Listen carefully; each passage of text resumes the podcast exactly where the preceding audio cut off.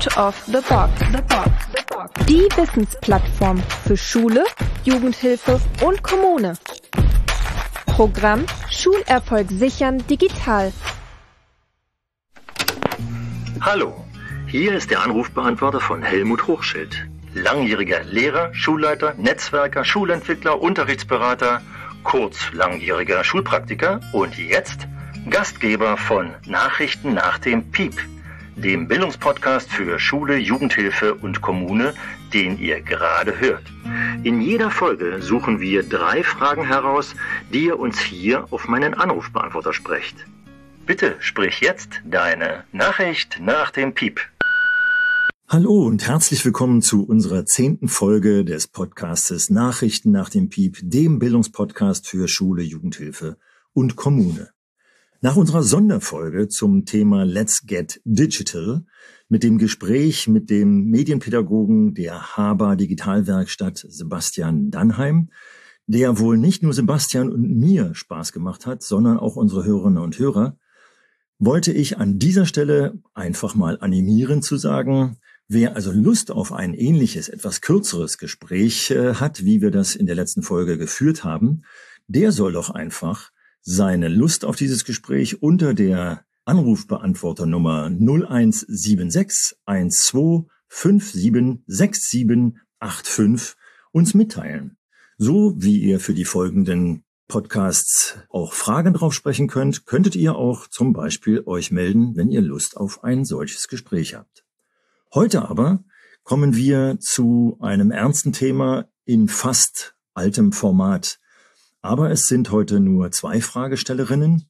Beide handeln sich um ein engeres Feld von, wie ich es zusammenfasse, sozialen Krisen Jugendlicher. Insofern könnten einige von Ihnen, von euch, eventuell abschalten, wenn Sie tatsächlich die Thematik hören.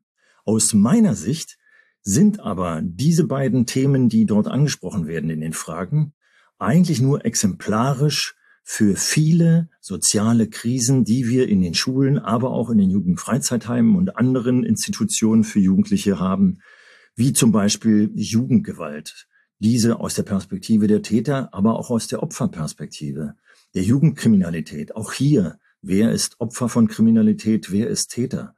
Es sind eigentlich nur Einzelfälle, genauso wie bei Alkohol- oder Drogenkonsum oder psychische Probleme wie Ängste, Depressionen, oder Suizidgedanken. All das sind beispielhafte Krisen, die nur in Einzelfällen vorkommen.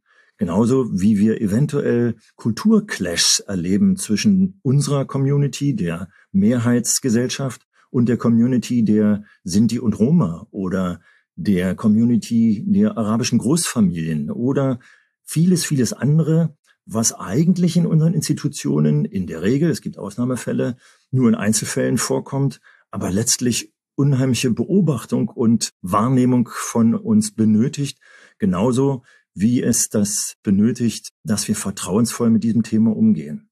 Das Problem ist aber aufgrund der Tatsache, dass es in der Regel krisenhafte Einzelfälle sind, dass sie aufgrund des Druckes, der in Institutionen herrscht, oftmals dann verdrängt wird und die Vielfalt der Einzelfälle nicht als Gesamtheit gesehen wird und das bedeutet, dass die, die sich vertrauensvoll in den Institutionen an uns wenden, dann oftmals keine Hilfe bekommen. Ja, das ist sozusagen der große Blick. Aber es geht hier in den Fragen um sexuelle Ausbeutung, um Zwangsverheiratung, also ein relativ enges Thema, wie es anmutet. Aber in Wirklichkeit ist es eben exemplarisch. Und deswegen hören wir uns jetzt folgende Frage an. Guten Tag, Herr Hochschild. Ich bin Jessica Schulze, Mitarbeiterin der AWO-Beratungsstelle Magdalena, mobile Beratung für SexarbeiterInnen. Magdalena ist eine mobile Beratungsstelle für Sexarbeiterinnen in Sachsen-Anhalt. Wir beraten Sachsen-Anhalt weit Sexarbeiterinnen anonym, kostenfrei, parteilich, niedrigschwellig und akzeptierend zu den Themen Prostituierten-Schutzgesetz, berufliche Neuorientierung und Ausstieg und unterstützen bei Fragen zu Aufenthaltsthemen, Sozialleistungen sowie Kranken- und Sozialversicherungen und persönliche bzw. soziale Krisen. Ziel der Arbeit von Magdalena ist es, Sexarbeiterinnen Handlungsspielräume zu eröffnen, die ihre Lebens- und Arbeitsbedingungen verbessern. Die AWO-Beratungsstelle Magdalena setzt sich für das Recht auf Selbstbestimmung und den Schutz vor sexueller Ausbeutung ein. In unserem Arbeitsalltag begegnen uns in einigen Fällen junge Frauen, die von ausbeuterischen Bedingungen betroffen sind. Insbesondere junge Frauen, die noch zur Schule gehen, laufen Gefahr, vom sogenannten Loverboys getäuscht oder aus wirtschaftlicher Not heraus in die Prostitution zu geraten. Manche bieten über Kleinanzeigen oder soziale Netzwerke sexuelle Dienstleistungen gegen Geld an. Bei der sogenannten Loverboy-Methode spielen die Täter minderjährigen Mädchen oder jungen Frauen eine Liebesbeziehung vor, treiben sie so in eine emotionale Abhängigkeit, um sie dann in die Prostitution zu zwingen. In ihrer Rolle als enge Begleitung im schulischen Alltag nehmen Lehrerinnen und Schulsozialarbeiterinnen oftmals als erste Verhaltensänderung oder Warnsignale wahr. Ihnen kommt damit eine besondere Verantwortung zu, diese Verhaltensänderungen und Warnsignale zu erkennen, Betroffenen Unterstützung anzubieten, sowie sich selbst von entsprechenden Einrichtungen, Institutionen einzufordern. Unsere Fragen an Sie sind, in welchen Formaten und Kontexten wird in der Schule das Thema Sexarbeit, Prostitution aufgegriffen? Ist das Phänomen der sogenannten Taschengeldprostitution von Minderjährigen bekannt?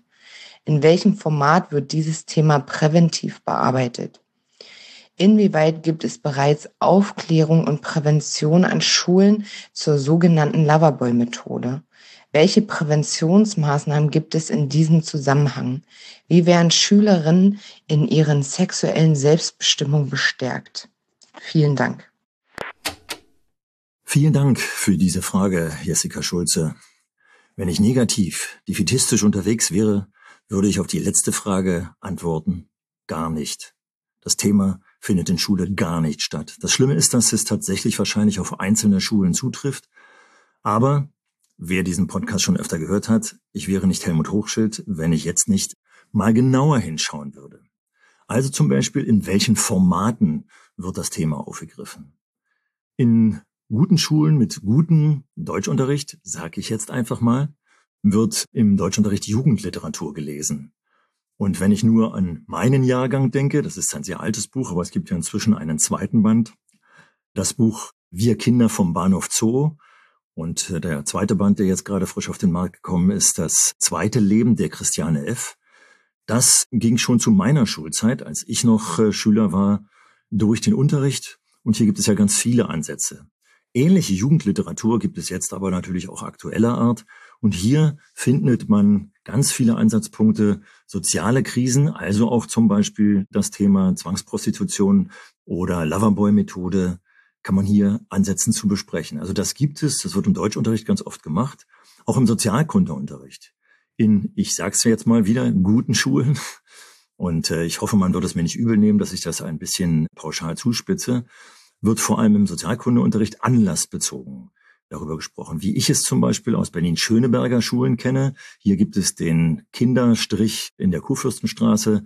Hier ist es üblich, vor allem in den weiterführenden Schulen, aber teilweise auch schon in den Grundschulen, die Gefahren, die von dort ausgehen, zu thematisieren und Resilienz, Widerstandsfähigkeit gegen dieses Thema aufzubauen. Das heißt, zum Schluss kam ja die Frage, wie sieht es aus mit der sexuellen Selbstbestimmung? Wird das thematisiert? Auch da ist es so, dass es nicht direkt am Thema Zwangsprostitution thematisiert wird, sondern dass es natürlich vielfältige Möglichkeiten gibt, zu thematisieren, wie man mit seiner eigenen Sexualität und der Sexualität anderer Partnerinnen und Partner später umgeht. Also ich hoffe, dass das immer wieder thematisiert wird, aber alleine aus dem Begriff hoffe kommt heraus, dass es im Prinzip kein Pflichtthema ist. Schon gar nicht ist die Sexarbeit ein Pflichtthema. Und, und jetzt kommt ein Hauptproblem der Lehrkräfteschaft. Hier ist es so, dass ja die Lehrkräfte in der Regel nicht aus dem sozialen Milieu kommen, in dem Sexarbeit stattfindet. Es mag den einen oder anderen, vor allem männlichen Konsumenten geben, aber das wird schon gar nicht thematisiert in der Schule.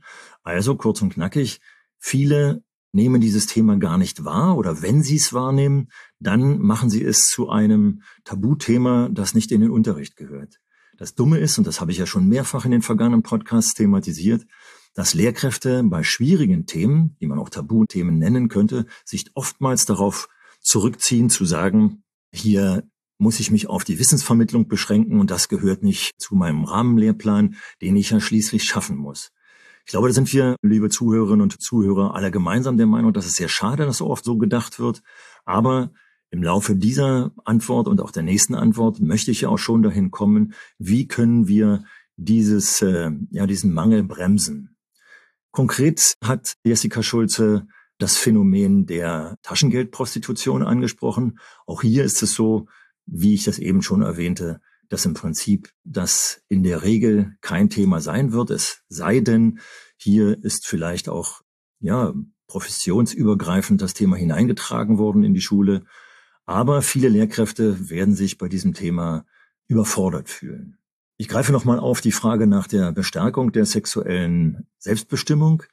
Ich glaube, dass dieses häufig thematisiert wird an der Betrachtung der jeweiligen Familien oder der Einstellung zum Begriff Familie und dass hier auch hm, ja sexueller Missbrauch in der Familie eventuell auch eine Rolle spielt und auch der Umgang damit, wie man es angeht, wenn man von diesem Thema betroffen ist. Präventiv wird aus meiner Sicht viel zu selten darüber gesprochen. Aber es gibt natürlich einzelne Schulprojekte, die zu solchen Themen stattfinden. Und ich kann selbst aus meiner Erfahrung, der zwölf Jahre lang in der Lehrkräfteausbildung in Berlin gearbeitet hat, im Vorbereitungsdienst, landläufig Referendariat genannt, ich habe es, und nicht nur ich, sondern viele meiner Kolleginnen und Kollegen haben dies in der Lehrkräfteausbildung thematisiert.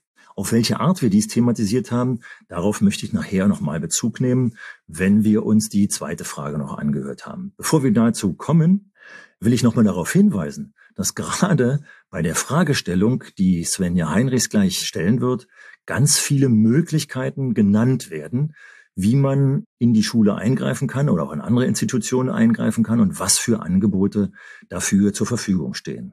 Insofern aufmerksam zuhören bei der Frage von Svenja Heinrichs. Hallo, Herr Hochschild. Ähm, ich bin Svenja Heinrichs. Ich arbeite bei der Fachstelle Vera als Mitarbeiterin Prävention. Wir sind eine Fachstelle des AWO-Landesverbands Sachsen-Anhalt und setzen uns gegen Frauenhandel, Zwangsverheiratung und erbezogene Gewalt ein. Und das eben in ganz Sachsen-Anhalt. Das heißt, unsere Fachstelle berät, begleitet und unterstützt von Frauenhandel und Zwangsverheiratung Betroffene, äh, Mädchen und junge Frauen. Genau, und ich arbeite, wie gesagt, in der Fachstelle im Bereich Prävention. In diesem Zusammenhang fanden in diesem Jahr einige kurze Online-Schulungen zu verschiedenen Themen statt, unter anderem auch zu dem Thema Heiratsverschleppung und Zwangsverheiratung oder Genitalverstümmelung oder auch Familienrecht im Kontext Migration oder auch der Loverboy-Methode. Und ebenfalls bieten wir kurze Inputs und Fortbildungen für Ämter, Behörden und die Polizei oder Schulen an. Und ab dem nächsten Jahr werden wir dann auch Projekttage und Workshops für Schülerinnen zu der Loverboy-Methode und zum Thema Zwangsverheiratung anbieten. Genau, in unserem Arbeitsalltag und vor allem dem meiner Kolleginnen, die beraten, begegnen uns auch immer wieder Mädchen und junge Frauen, die von Zwangsverheiratung und ehrenbezogene Gewalt durch ihre Familie bedroht und betroffen sind und die Schulen hier in Sachsen-Anhalt besuchen. Und die meisten betroffenen Mädchen finden den Weg nicht allein zu uns, sondern über Personen, mit denen sie viel Zeit verbringen und mit denen sie viel zu tun haben und denen sie sich eben auch anvertrauen können. Genau, und im Falle dieser Mädchen sind das aber auch oft LehrerInnen oder Schulsozialarbeiterinnen, da die Schule oft der einzige geschützte Ort für die Mädchen ist, an den sie noch gehen dürfen. Also ohne Überwachung, ohne dass die Eltern oder die Familien ähm, sie völlig einsperren. Durch die Schulpflicht gehen sie eben noch in die Schulen. Und somit kommt Lehrerinnen und Schulsozialarbeiterinnen dadurch eine besondere Verantwortung zu, weil sie eben noch oft diese Mädchen noch erreichen können. Und dadurch haben auch nur sie die Möglichkeit, Veränderungen und Warnsignale überhaupt rechtzeitig zu bemerken. Genau, es kommen auch immer wieder Mädchen über Unwege zu uns, die uns dann schildern, dass sie genau diese Hilfe in ihren Schulen nicht bekommen haben. Also teilweise hatten die Mädchen viele Fehlzeiten, da die Familien ihnen nicht mehr erlaubt haben, regelmäßig in die Schule zu gehen. Und dies ist auch unter anderem auch ein sehr wichtiges Warnsignal. Und die Mädchen erzählen uns dann auch, dass sie explizit nach Hilfe gefragt haben. Uns explizite Situationen geschildert worden, die Lehrerinnen gesehen haben, wie sie zur Schule gebracht, von der Schule abgeholt worden, keine Praktikas mitmachen durften Fehlzeiten in der Schule hatten, weil die Eltern sie nicht zur Schule haben gehen lassen. Und es wurde dann aber trotzdem nicht eingegriffen oder Unterstützung gegeben. Und wie gesagt, kann ein schnelles Handeln hier aber über die gesamte Zukunft der Mädchen entscheiden. Und für die Betroffenen ist es lebenswichtig, jede Unterstützungsanfrage und jeden Hilferuf wirklich ernst zu nehmen. Unsere Frage an Sie ist deshalb, welche Angebote gibt es denn in Schulen bereits, um mit SchülerInnen zum Thema Zwangsverheiratung ins Gespräch zu kommen? Werden Handlungsmöglichkeiten und Pflichten von Lehrerinnen bei Betroffenheit von SchülerInnen überhaupt thematisiert?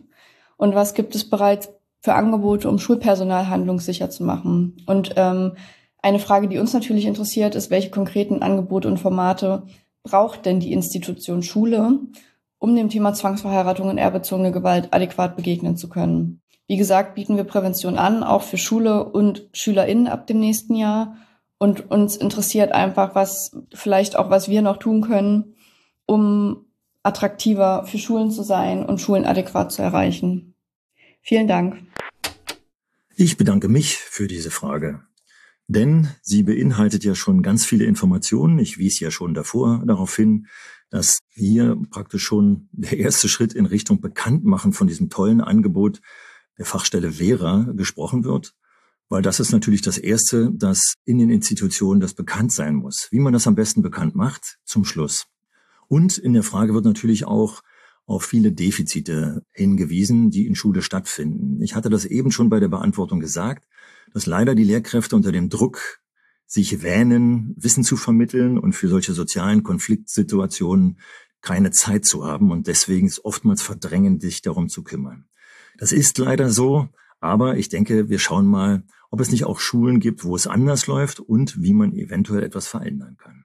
Dass es Schulen gibt, wo es anders läuft, kann ich aus meiner eigenen Erfahrung sagen.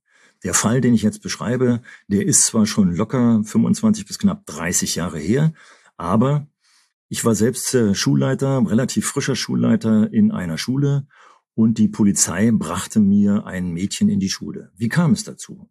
Dieses Mädchen war bis dahin relativ regelmäßig zur Schule gegangen, fing aber an, die ersten Tage plötzlich zu fehlen.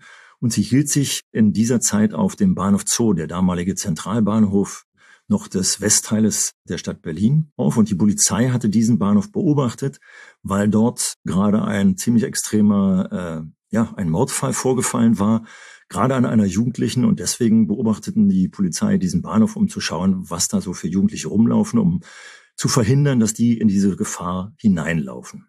Mit dieser Schülerin unserer Schule war es genau so, dass sie in diese Gefahr hineinlief. Sie schien sich dort praktisch zur Prostitution auch anzubieten, jedenfalls so die Wahrnehmung der Polizei. Interessant war, als die Polizei dieses Mädchen abfischte und sie eigentlich zu den Eltern bringen wollte, sagte das Mädchen, nein, nein, nein, ich will nicht zu den Eltern, ich möchte in die Schule.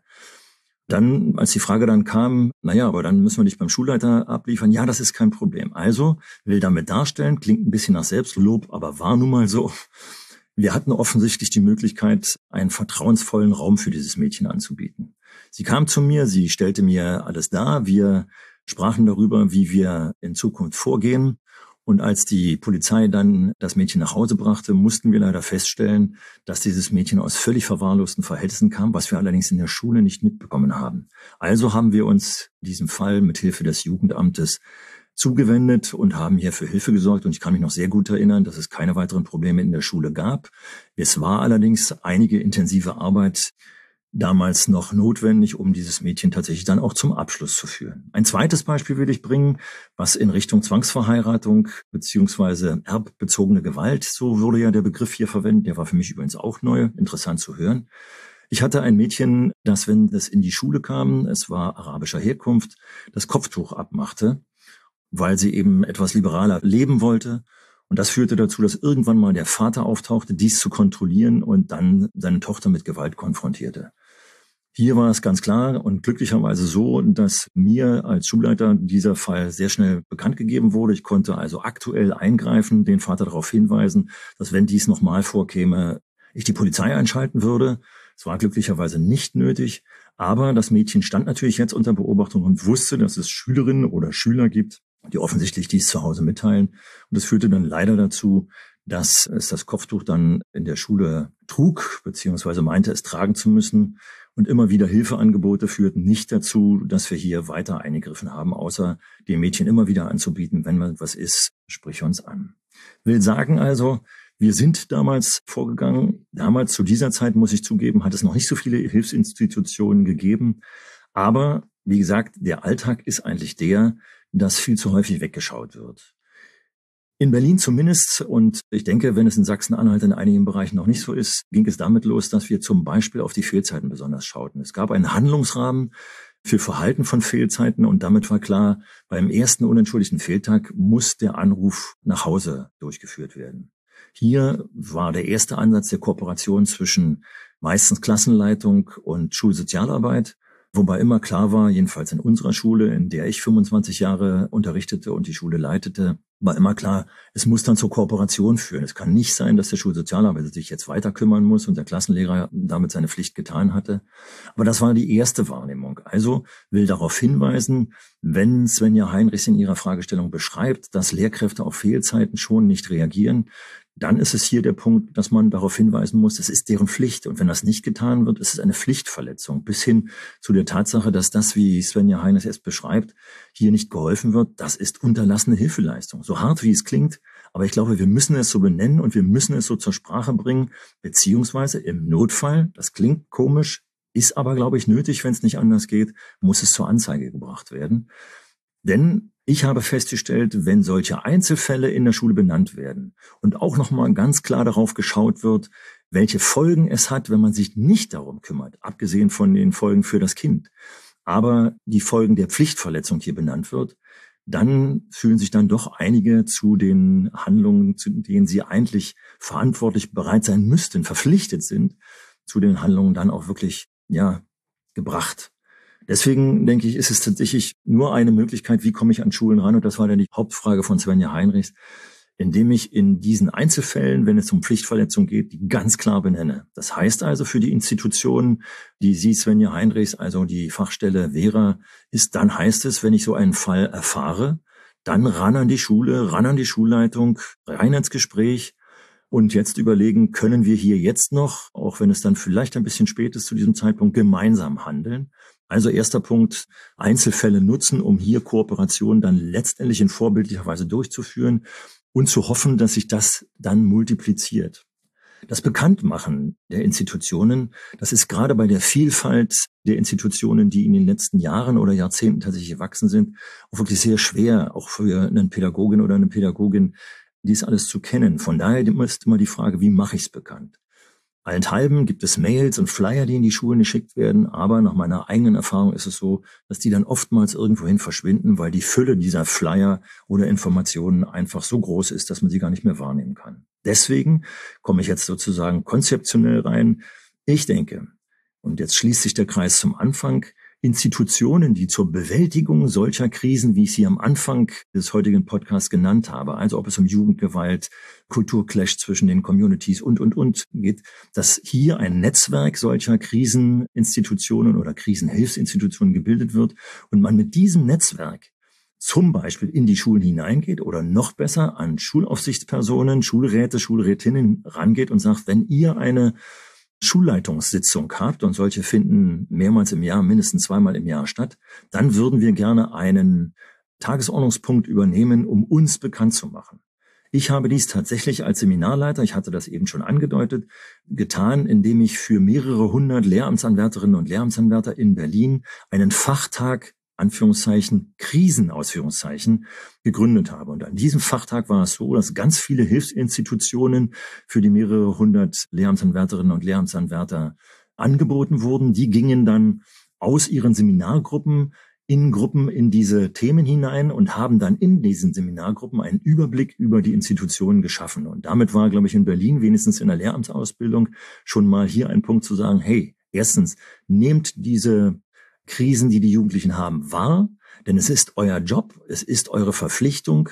Und wenn ihr das vertrauensvoll macht, werdet ihr für die Jugendlichen, aber letztendlich auch für euch selbst einen großen Benefit haben, den man einfach wirklich nutzen sollte. Also als Netzwerk in die Institutionen rein, um nicht nur für dieses Einzelthema, das dann oftmals abgetan wird, also hier das Einzelthema Zwangsverheiratung, das denke ich in Schulen mit einem migrantischen, großen migrantischen Umfeld schon auch häufiger ein Thema ist. Trotzdem wird es aber oft abgetan. Und deswegen denke ich, ist es immer gut, das mit anderen Krisenthemen zusammenzutun und sich so an die Schulen zu wenden. Aber das Wichtigste ist eigentlich darauf nochmal zugespitzt, dass in Einzelfällen konsequent gehandelt wird, bis hin dazu, dass Polizei und Justiz eingeschaltet werden sollte, um den Jugendlichen hier Hilfe zu leisten oder auch manchmal, um Institutionen mit der Nase darauf zu stoßen, welche Pflichten sie eigentlich haben. Ich wünsche allen Zuhörerinnen und Zuhörern viel Erfolg dabei, denn es ist für unsere Jugendlichen und deswegen ist es so absolut wichtig. Das war die heutige zehnte Folge unseres kleinen, aber feinen Podcasts Nachrichten nach dem Piep. Und ich würde mich freuen, wenn ihr wieder auf unseren Anrufbeantworter 0176 12 576785 neue Fragen oder, wie vorhin schon erwähnt, den Wunsch, ein Gespräch zu führen, damit es wieder lebhafter wird, aufzusprechen. Ja, ich freue mich, euch in der elften Folge wiederzuhören. Das ist Helmut Hochschild. Und tschüss.